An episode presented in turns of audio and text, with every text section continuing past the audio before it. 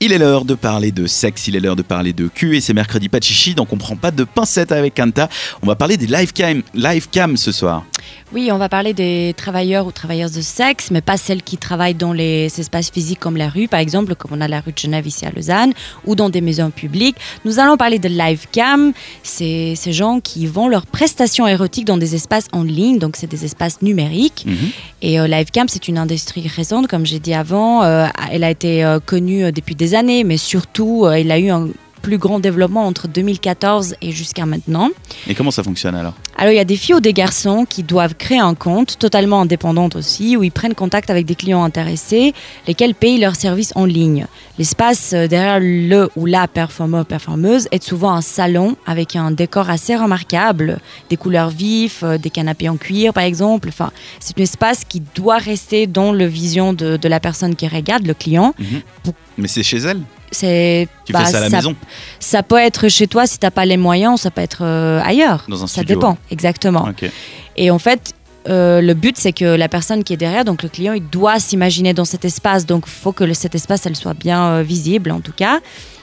Les prestations érotiques peuvent être des discussions en ligne, des danses, mais aussi de la masturbation. Chacune a un prix différent et plus elle se déshabille, on va dire, plus elle fait des, mouvements osées, érotiques, ouais. plus ça va coûter cher, évidemment, comme c'est le, enfin, la prostitution dans la rue, c'est la même, la même chose.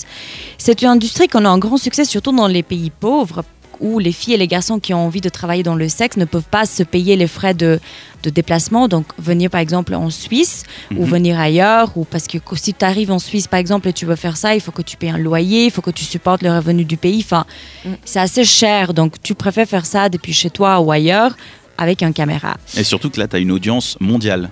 A priori, si tu parles anglais, tu peux avoir n'importe quel client. euh. Oui, mais après, je sais que tu peux aussi choisir les pays où ça peut se publier cette vidéo. Si par exemple, tu as peur que dans tel pays, tu peux te faire euh, reconnaître. Ok. Tu peux le choisir, il y a des options, etc.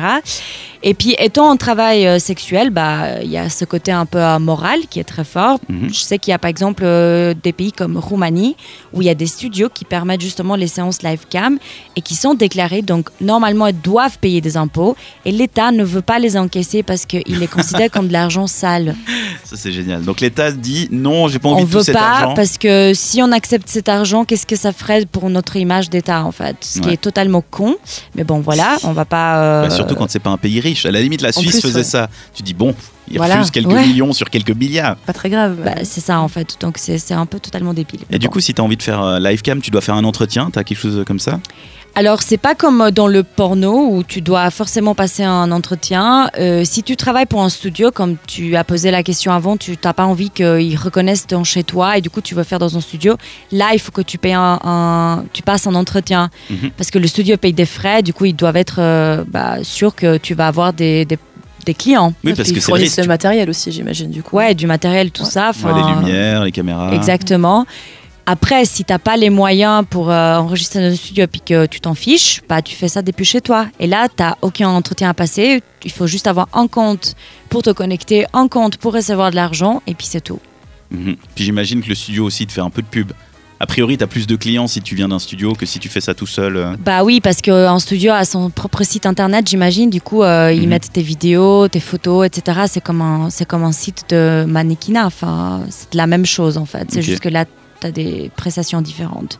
Et du coup, bah ça, ça nous fait réfléchir sur le fait qu'il y a tout qui se digitalise un peu aujourd'hui, où notre réalité ressemble toujours un peu plus à la réalité de l'internet, où il y a plus cette barrière entre les deux. Mhm.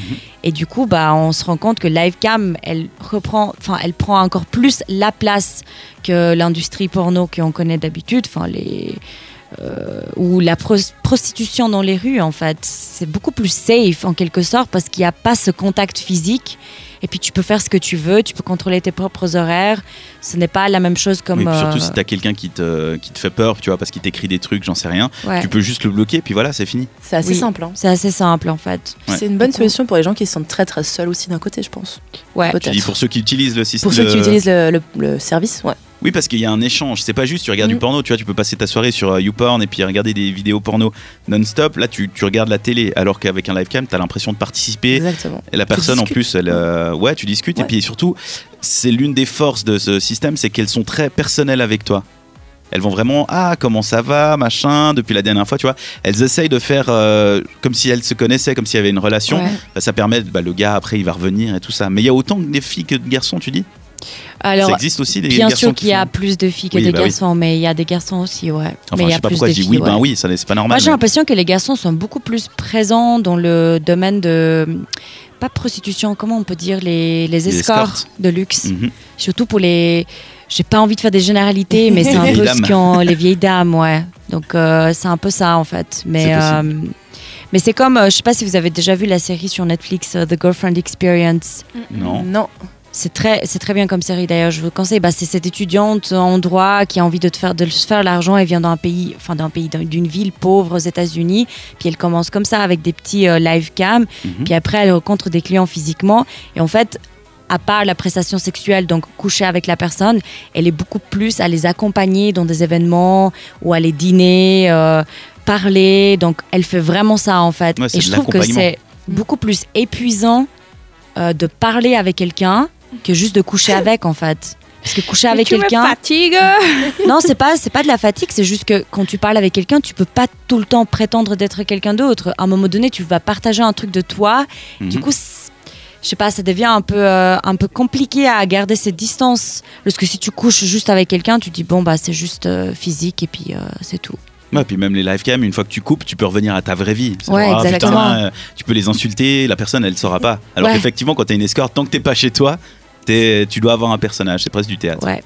Ok, vous en pensez quoi donc vous euh, dans le studio de ces, ces live cam? Bah pratique pour le côté safe justement, puis euh, aussi pour euh, atténuer la sensation de solitude que certaines, certaines personnes peuvent avoir, je pense. Mhm. Ça peut être pas mal. Je peux comprendre que certains euh, en aient eu besoin. Personnellement, je me sens pas très cliente, donc euh, Non mais tu vois, est-ce que tu regardes du porno? Bah, ça arrive, ouais. Est-ce que tu préférerais pas que ce soit du porno qui s'adresse à toi, tu vois, avec un mec qui. Non, je trouverais ça Ah dérangeant. non, ce serait bizarre. Ouais. Ah pardon. Ah, ah. Non mais ce serait extrêmement Je sais bizarre. pas, Non. Ah je sais pas. Non. que tu puisses demander à la personne de faire certaines choses ou tu vois. Euh, Ouais non. Non, parce qu'à ce moment-là, tu descends dans la rue, tu trouves quelqu'un qui veuille bien, et puis euh, voilà. Oui, mais c'est pas pareil. Je Là, t'es tranquille, il te voit pas, en plus, toi, t'es anonyme. Tu peux lui dire, tu trouves quelqu'un, puis tu lui dis va chez toi, je vais chez moi, on se connecte via MSN. Et voilà. Plus MSN. Ouais, mais je sais pas, moi je suis. euh, La vieille vieille. euh, Mm.